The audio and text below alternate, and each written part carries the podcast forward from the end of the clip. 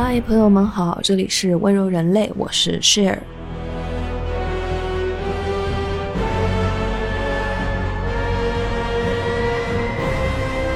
最近呢，电影《海王二》又上映了。在几年前，我曾经做过一期节目，在那期节目里面，我聊了《海王一》这部电影当中的希腊神话的脉络。我没有想到哈，过了几年，第二部又来了。但主要是没有想到，第一部都拍成那样了，怎么还能有第二部啊？虽然这部电影呢被人称为是 DC 宇宙的收官之作。但是海王整体的人物形象设定还是很明显的受到了希腊神话中海神波塞冬的影响。这一部分呢，我在几年前的那一期关于海王一的节目当中有讲过。我们比较明显的可以看到哈，在海王整部电影的剧情当中，那个具有很强大力量的三叉戟，这其实就是一个非常明显的和海王波塞冬相关的标志和设定。那么像海王这样子，从希腊神话的人物当中去借鉴，然后形成新的人物 IP 和故事的操作，在好莱坞的电影中并不少见。最近几年哈，像这种类似的从希腊神话当中去借鉴人物或者是故事情节的类似的影片，他们的评分都越来越低。曾经在过去啊，希腊神话是好莱坞影视的一个 IP 的富矿，但是现在这个万金油变得好像也没有那么好使了。那之前呢，我对好莱坞翻拍这种希腊神话或者是希腊题材的电影，我就有一个个人的偏见，我就觉得好莱坞翻拍希腊神话的题材，其实从根子上就不太对劲，水土不服，所以就会导致成一场大型的现代的悲剧。但这场悲剧背后其实也不全然是好莱坞自己的错，我觉得这场水土不服的悲剧背后，可能更多的是我们当代的一种人定胜天的乐观主义精神和上古时代希腊悲剧的精神的冲突。所以今天的这期节目呢，我想我也并不只是想聊一下哦电影和神话，或者是像海王这样子的科幻电影和神话，我其实是更想展开去聊一下富有悲剧色彩的希腊神话和我们当下影视荧幕之间和我们当下的人之间人的生活之间的互相排斥。那在稍后呢，我其实是想展开说一说这种富有悲剧色彩的希腊神话，它对我们当代人的作用，其实也并不仅仅只是一个很悲伤的故事，它其实会对我们现在处于的这个每况愈下的时代里面，甚至我个人觉得有时候会起到一点点正向的作用。那这期节目呢，是一期联动节目，我收到了未来事务管理局出品的播客《丢丢科幻电波》的邀请。参加了今年第九届的科幻春晚播客联动，那今年呢是龙年嘛，所以我们也都想聊一聊“有龙则灵”这个题目。你可以在各个新媒体平台搜索“科幻春晚”这个关键词，了解今年科幻春晚的全部内容。你也可以在留言区分享你自己心目中的那条龙，我们将在评论区挑选一位优质评论，送出由未来局提供的随机科幻图书和周边一份。OK，那么我们就开始今天的这个节目吧。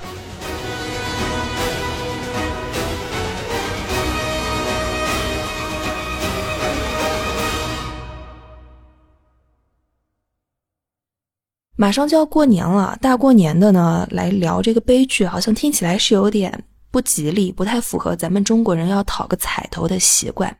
但是我想，人并不只是只能在喜剧和正能量里面获得力量。充满悲剧色彩的希腊神话之所以能够流传千年，必然是有原因的。尤其是在当下这样一个，嗯，不能说是每况愈下吧，但确实不如过去十年、二十年那般欣欣向荣的年代里，我觉得或许我们可以把眼光放得更长远一点，从更久远的年代里面去获取一些熬过去、熬过这种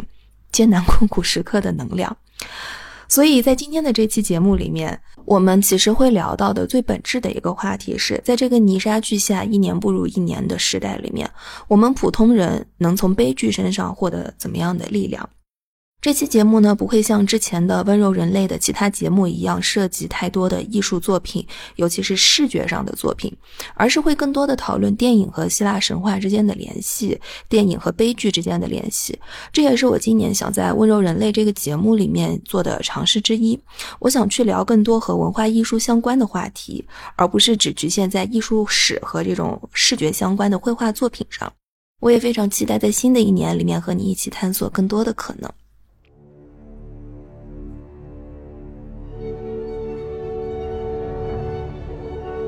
最近几年呢，国内外的业界其实都在唱衰希腊神话题材的电影。最近几年和希腊神话题材相关的电影，无论是票房收入，还是业界评论，或者是整体大众的评分都不太好。但是就是在嗯十几年前吧，千禧年之初，当时国内外对这种题材还十分看好。标题还是好莱坞进军全新领域希腊神话，不拉不拉的。好莱坞对古希腊神话题材当时非常热衷，像什么诸神之战、诸神之怒、惊天战神、特洛伊战争，哇，就是拍的不厌其烦，一版又一版的拍。这些题材其实都是改编自希腊神话题材里面的故事，但是里面从票房和评分来看，真正成功的并不多。于是，从二零一四年往后，业界好像突然发现了这种希腊故事的照搬和生抄硬套这种改编是行不通的。于是，他们就非常聪明的从照着故事抄变成了照着人物抄。以前是抄故事，比如说抄特洛伊战争、抄诸神之怒等等。哎，抄了一段时间之后，发现效果不好。于是呢，最近几年学聪明了。开始抄人物了，因为发现抄人物比抄故事容易多了。比方说神奇女侠和海王系列，虽然整个人物的故事线全部重写，但是还是能够看出来海王的原型来自波塞冬，神奇女侠的人物背景设定来自于狩猎女神戴安娜。就算如此。我们发现海王系列的评价其实也没有多好，第一部就已经没有多好了，第二部也没有多好。那么就在短短的十年间，希腊神话题材的电影就从炙手可热变成了过气话题。这一切又是怎么发生的？那我们大概要通过对比好莱坞大片和他们的原版希腊神话来发现一些端倪。我首先想举的一个例子呢，就是大力士 Hercules。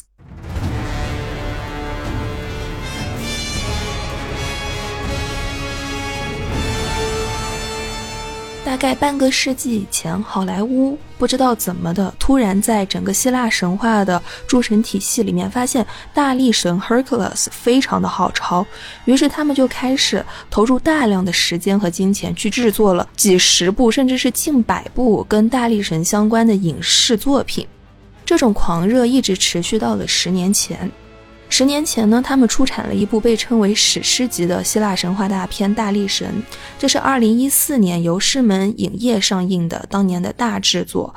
它以希腊神话中大力神赫拉克勒斯为题材，投资了七千万，但是票房只收回了八百万。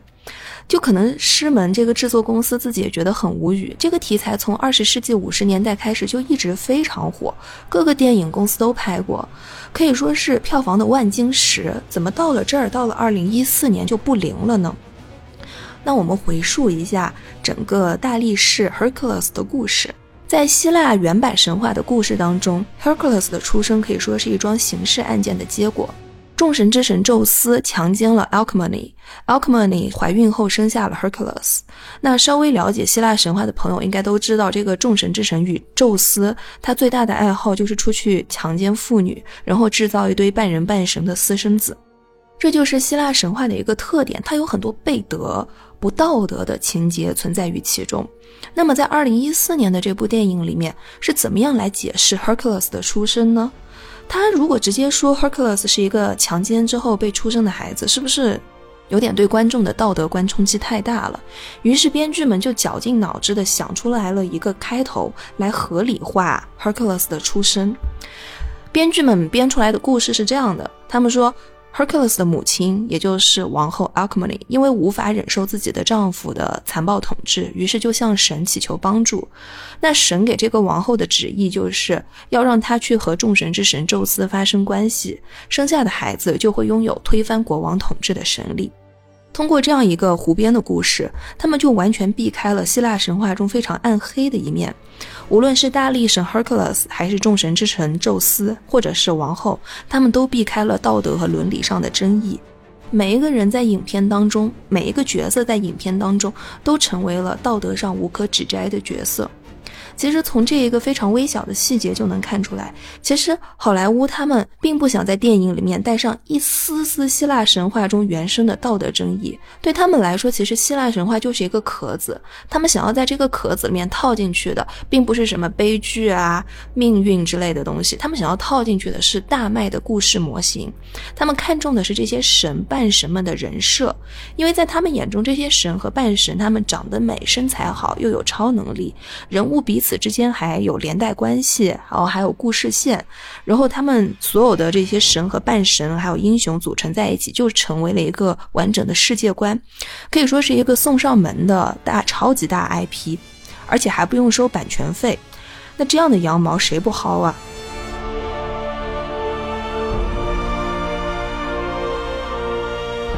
我之前还坐班的时候呢，服务过一些影视行业的客户。其实对于影视行业来说，无论是国内外，他们的终极梦想就是找到一个像漫威那样的宇宙。这个宇宙它自成一套体系，你可以不停的往这个宇宙里面加新的人物，拍新的剧集，人物和人物之间可以互相产生关系，发生故事。那这个 IP 它就是活的，它就是永远不会枯竭，永远没有尽头的。那按照这样子的思路去寻找，国内的影视行业就找到到了《西游记》和《封神榜》，国外的影视行业就找到了希腊神话。无论是《西游记》《封神榜》还是希腊神话，他们都是属于那种自带文化背景、自带世界观、人设还有故事线的超级大 IP。所以我们就看到了很多由《西游记》《封神榜》还有希腊神话演变而来的影视作品。只不过呢，用希腊神话来改编影视作品有一个问题，就是它的伦理道德观实在是太不符合当下观众的品味了。所以一般情况下，它的故事线都会被大改特改。比如说像大力神，他被改的不只是自己出生的背景，还有他大在大多数电影里面的结局。像二零一四年的这部大力神的。电影的结尾就被改的可以说是和原著毫无关系。在这部电影的结尾中，Hercules 打败了所有的坏人，然后公主死而复活，他和公主从此幸福的生活在一起，并且还生了一个小宝宝。这就是非常典型的那种公主和王子从此幸福的生活在一起的剧情。那么，在原本希腊神话的版本中，结局是什么样的呢？在原本的版本中，这个故事结局非常的悲惨。Hercules 最后他死于了自己所爱的妻子之手。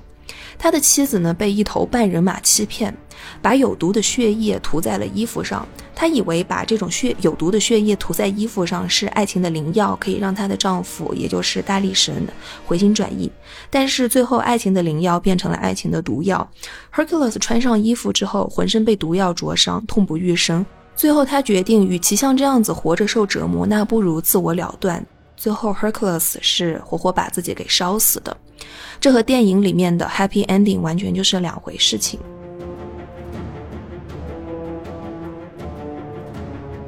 其实像这样子完全无法避免的悲剧结局，在古希腊神话和稍后的希腊戏剧当中都十分常见。比方说，像美狄亚为了帮助爱人伊阿宋获得金羊毛，他背叛了父亲，杀死了弟弟。那假若他从此能够和伊阿宋幸福的生活在一起也就算了。可是十年后，伊阿宋变心，他要娶另外一个位高权重的公主。美狄亚为了复仇，杀死了公主，并且还连带的杀死了自己的两个亲生的孩子。这是一个女人为了爱情赴汤蹈火无法避免的悲剧。再比如说，俄狄浦斯。他杀了父亲，娶了母亲。得知真相后，痛不欲生的他戳瞎了自己的眼睛。故事是这样的：俄狄浦斯的父母是底比斯的国王和王后。在俄狄浦斯出生之前，就有一个预言说他会杀父娶母。他的父母为了避免灾祸，在他出生后就把他遗弃了。长大后的俄狄浦斯在毫不知情的情况下杀死了自己的父亲，并且通过了狮身人面像的测试，误打误撞的成为了底比斯的新的国王，然后又在毫不知情的情况下迎娶了自己的母亲。在他的统治下，底比斯王国连年灾害，于是呢，他就去请示了神谕。来自上天的神谕说，只要他查出上一任国王的死因，那就可以让这个国家免除灾祸。俄狄浦斯信了，他就去认认真真的追查，兢兢业业的追查，最后查到了自己身上，发现罪魁祸首居然是自己。他才发现，哪怕逃了一辈子，也依然躲不开从出生前就被定下的杀父娶母的诅咒。我们上面说到的美狄亚是一个女人为了爱情赴汤蹈火的悲剧，这里说到的俄狄浦斯是一个被诅咒，但是却兢兢业业、努努力力，试图过好一生的人的悲剧。但无论他如何努力，都无法逃过既定的命运。在希腊神话当中，有很多像这样子完全无法避开宿命般的悲剧结局。仔细回看故事情节，会发现每一件事情都环环相扣，有一种无能为力的宿命感。每一个情节，它都发展的合情合理，根本不留下一丝给人去改变命运的转机。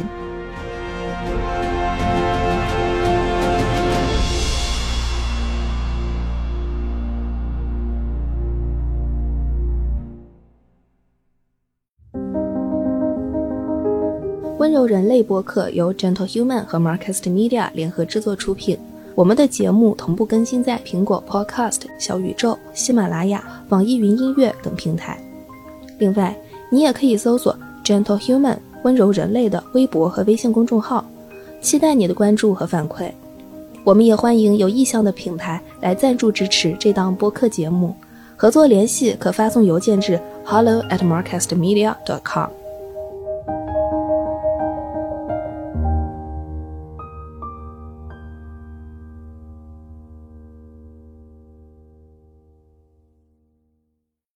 那么我们回到刚刚举例的大力神，在接近二十部的好莱坞制作的以大力神为题材的影片当中，没有任何一部的结局是以原版神话为准的。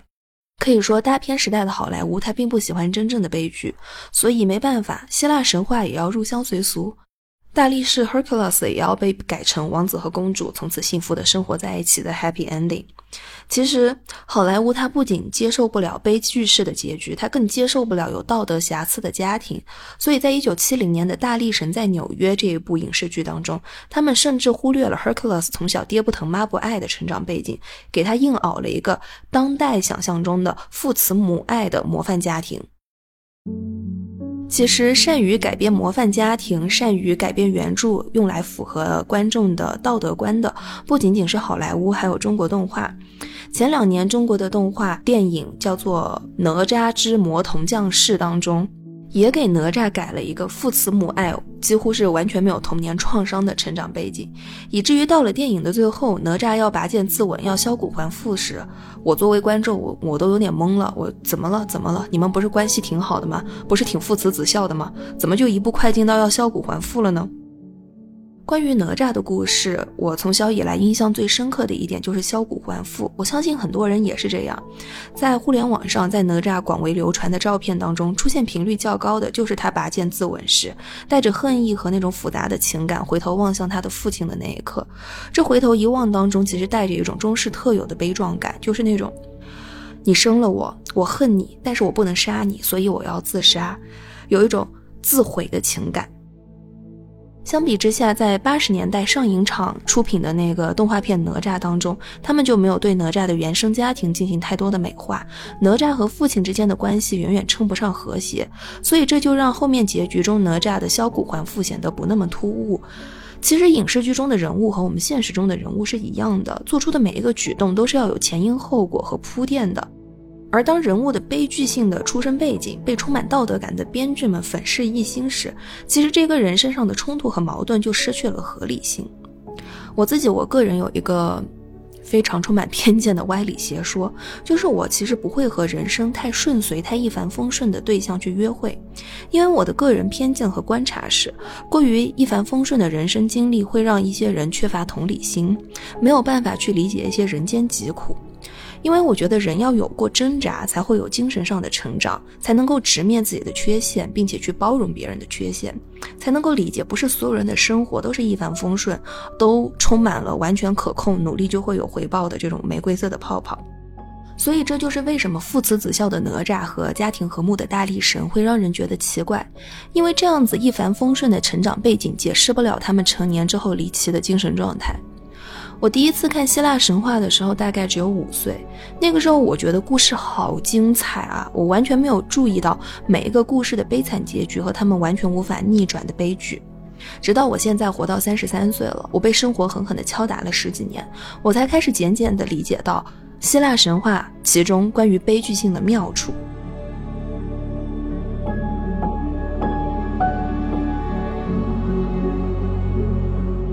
希腊神话它的特点就是里面没有任何一个角色是完美无缺的，无论是神、半神还是人，他们都有各种各样的毛病，无论是贪婪、好色、嫉妒还是暴虐，完全不是我们现在想象中神仙该有的那种高风亮节、仙风道骨的样子。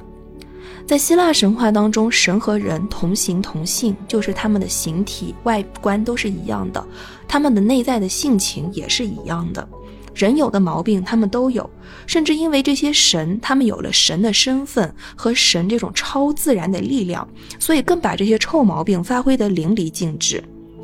而神身上这些和人同样的缺陷和臭毛病，也为希腊神话中之后的那些悲剧埋下了伏笔。这就很像我们的人生一样，我们永远没有办法控制住人性的弱点，而人性的弱点会带来错误。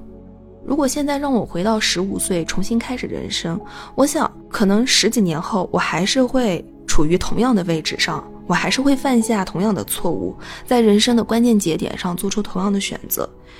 虽然我的心里面知道什么样的选择才是正确的，但是我更知道什么样的选择才是我的选择。所以，严格来说，希腊神话很暗黑，它里面充满了各种人性和命运的不可控的弱点，而它的悲剧性也源于此。因为就算到了今天，人类的文明、社会、科技发达到了这样的地步，可是我们依然拥有这些脆弱的人性弱点，我们依然没有办法掌控自己的命运。所以我猜，这也就是为什么它会成为贯穿几千年的经典之作，因为我们总是能够在其中找到关于自己的共鸣。但是这种人无法掌控自己命运的悲剧性，是和好莱坞大片中那种人是自己命运的掌控者的价值观是完全相悖的。好莱坞式英雄的核心就是人定胜天，我要以一己之力力挽狂澜，拯救世界；而希腊神话的魅力则在于无法拯救、无法逆转的悲剧性。无论你的出身多么高贵，能力多么强大，身份多么尊贵，有多了不起的神力，你都无法避开命运埋下的暗雷。所以，无论好莱坞是超故事还是超人物原型，这种最底层的矛盾就已经注定了他们去拍希腊神话题材，注定是一场灾难。这种矛盾在另外一个大火的好莱坞题材《特洛伊战争》中就表现得更为明显。现在在豆瓣影视上搜索关键词“特洛伊”，与之相关的影视作品高达两百多部，足以证明这个题材曾经的受欢迎程度。在二零零四年由布拉德·皮特和奥兰多·布鲁姆出演的《特洛伊》电影当中，他们就完全的略去了原著中这场战争其实是众神的一场打赌的背景，在他们的这场战争背景当中，没有出现任何与神相关的力量。绝大多数和特洛伊相关的影视作品，他们都会把重点放在海伦的美貌，聚焦在海伦她如何作为一个红颜祸水，搅动了城邦与城邦之间的战局。然后接下来就是一些在《芭比》这部电影里面总结出来的非常经典的男人与马的场景。最后男人获得胜利，嗯，海伦这个美女就像货物一样作为战利品，在不同的胜利的城邦的男人之间易手。但其实，在原著当中，这场旷日持久的战争背后，其实并不是海伦的美貌，或者是城邦与城邦之间的冲突。它背后真正的原因是众神的一场打赌。有的神选择了站在特洛伊这边，有的神选择了站在希腊这边。这种以神的打赌作为背景的战争，注定了就不是一场能够由人力来决定胜负的冲突。这里就是这场战争的悲剧性所在。你们人类在地上拼死拼活的打，以为自己的一点点努力就能够改变战争的结局，但其实上千人、上万的人的努力，可能比不过神仙在奥林巴斯山上的一个响指。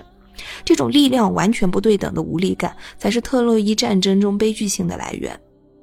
很多希腊神话里面都有类似像这样子注定毁灭的悲剧结局，所以在这里我们可能又有了一个新问题，就是。为什么希腊神话它一定要这么悲观呢？古希腊人就不能乐观一点吗？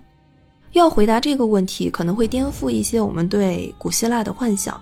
在我们的幻想，至少之前在我的幻想当中，古希腊人生活在美丽湛蓝的爱情海畔，精神文明和物质文明双丰收，衣食无忧，所以他们可以思考很多形而上的哲学问题。但事实并不是这样的，古希腊人过得远远没有我们想象的这么好。希腊神话大多来自于早期的民间的信仰、传说，还有自然崇拜等等。这些传说和民俗可能在迈锡尼文明正式成型之前就已经存在。所以，其实希腊神话的年纪或者是元气，其实比两千五百年还要早。在两千五百年前，甚至是三千年前，人类的生活可以说是非常的原始，很多自然现象都无法得到科学的解释。他们不能理解为什么天上会下雨，为什么会地震，也不懂为什么闪电的时候站在树底下就会死，所以他们只能用神迹来解释这一切。下雨、打雷、地震都是因为奥林巴斯山上的神发怒了。希腊神话里面诸神的喜怒无常，其实反映了当时这些古希腊人他们正在面对着非常困难的自然生存条件。在当时，自然是无法被驯服的，生活和自然条件真的太无常了。所以，生活在这种无常下的古希腊人，他们必须找到一个合理的体系来解释这些事情。将自然万物诉诸喜怒无常的神，天上的神，似乎就成为了一种解决方案。如果对比圣经故事和希腊神话，我们会发现。这两种叙事当中的故事内核是非常不一样的。在圣经当中，人类能够驯服自然，当然了，他们能够驯服自然的前提是足够信仰上帝。相信上帝的人总是能够克服困难，得到嘉奖；而不相信上帝的人则会被惩罚。但是在希腊神话当中，你找不到如此统一的故事内核。不管你信谁，不管你是谁，神不在乎。奥林巴斯众神一视同仁的收拾惩罚你们所有人，没有人可以完美的站站队永远不被惩罚。这其实也很符合自然现象。当自然灾害来临时，没有人是有特权的，在自然灾害面前，所有人都是平等的。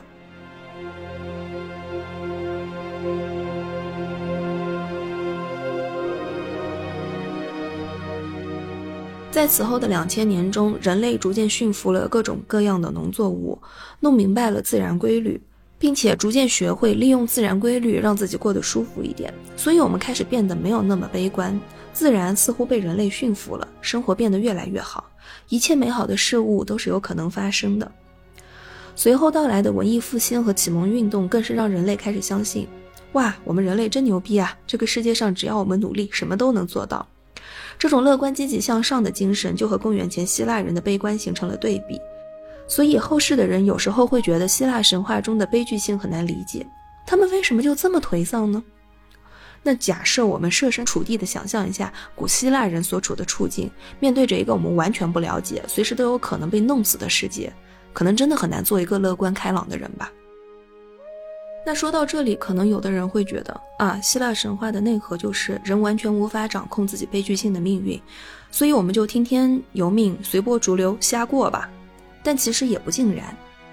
在希腊神话中，虽然神，虽然宙斯他拥有至高无上的力量，能够掌控一切，但是身处其中的人、神还有其他各种各样的角色，还是会去抗争。比如说普罗米修斯，还有西西弗斯。普罗米修斯的故事是这样的：他违抗了宙斯的命令，偷偷的将宙斯的火种偷到了人间，送给了人类，为此惹怒了宙斯。宙斯便惩罚他，将他绑在高加索山脉的荒原上，接受一只鹰的惩罚。每天，这只鹰都会飞来，将他开膛破肚，吃掉他身体里的内脏。在老鹰飞走之后，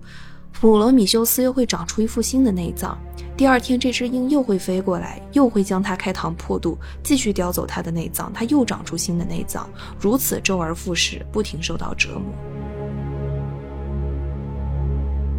西西弗斯的故事，则是因为他绑架了死神，让世间从此没有了死亡，于是又受到了宙斯的惩罚。宙斯对他的惩罚就是，要他每天把一块巨石推上山顶，但是，一旦他将这块巨石推上山顶，巨石就会。滚落，于是他又需要走下山脚，将巨石再次推上山顶。巨石再滚落，他再推上去，再滚落，再推上去，如此周而复始，没有结束。西西弗斯推大石头，经常被我们今天的人用来比喻日复一日毫无意义的工作。这种比喻其实更多的是基于加缪这位作家后续创作的《西西弗神话》里面的一句话来的。在这句话里面，加缪是这么写的：他说。没有比无用又无望的劳动更为可怕的惩罚了。所以众神惩罚西西弗斯，每天将一颗巨大的石头从山下推到山上，一旦到达了山顶，这个石头又会滚回山下，西西弗斯不得不从头再来，每天重复把石头推到山顶，滚下，再推上去，再滚下。这听起来真的很像我们日复一日通勤、上班、吃饭、加班、回家这样子的一个周而复始的生活。但是，一千个读者就有一千个哈姆雷特。故事一旦书写出来之后，其解释权就不再属于作者本人。所以，在这个世界上，至少存在着两种西西弗斯：一种是希腊神话版本里的西西弗斯，一种是加缪存在主义里的西西弗斯。我们基于加缪的文章，把西西弗斯理解为日复一日毫无意义劳作的代表，其实也只是看到了一半。在加缪写的《西西弗神话》这篇的最后一段里面，他说。那岩石的每个颗粒，那黑暗笼罩的大山每道矿物的光芒，都成了他一人世界的组成部分。攀登山顶的奋斗本身就足以充实一颗人心。应当想象，西西弗斯是幸福的。